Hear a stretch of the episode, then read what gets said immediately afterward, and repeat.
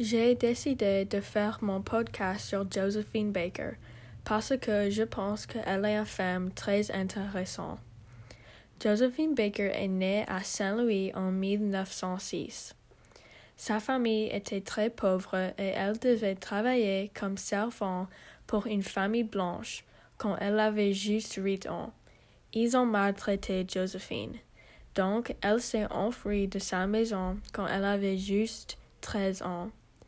Josephine a découvert sa passion pour chanter et danser. Donc, elle a déménagé à New York City seule à 15 ans. Elle a eu un travail sur Broadway pour chanter et danser. Et ça, c'est comment elle a eu d'argent, jusqu'à ce qu'elle a eu une invitation pour un groupe de tous africains-américains danseurs en Paris pour 1000 dollars par mois. Elle a fait des danses très exotiques et optimistes, et ça c'est pourquoi tout le monde l'a adorée.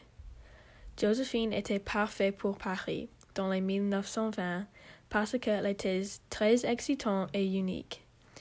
Elle a devenu une des top, top animatrices du Paris et en 1930 elle a commencé de chanter dans les jazz clubs et commencé l'opéra. Après que Josephine a vécu sa rêve d'être animatrice, elle s'est mariée et a retourné aux États-Unis. Dans la Seconde Guerre mondiale, Josephine Baker a devenu un espion pour la résistance française. Elle a écrit des notes avec du encre invisible et les a cachées dans sa chemise. Elle a dansé et chanté pour les soldats, française, américaine et anglaise pour gratuit. Josephine a reçu le plus élevé militaire médaille pour la France. Après qu'elle a servi pendant la guerre, elle a commencé sa travail comme activiste aux États-Unis pour les Africains-Américains.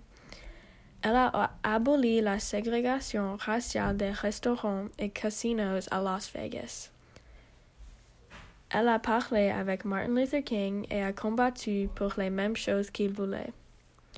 Elle était une femme très respectée. Josephine Baker est morte quand elle avait juste 68 du problème de santé. Merci pour écouter.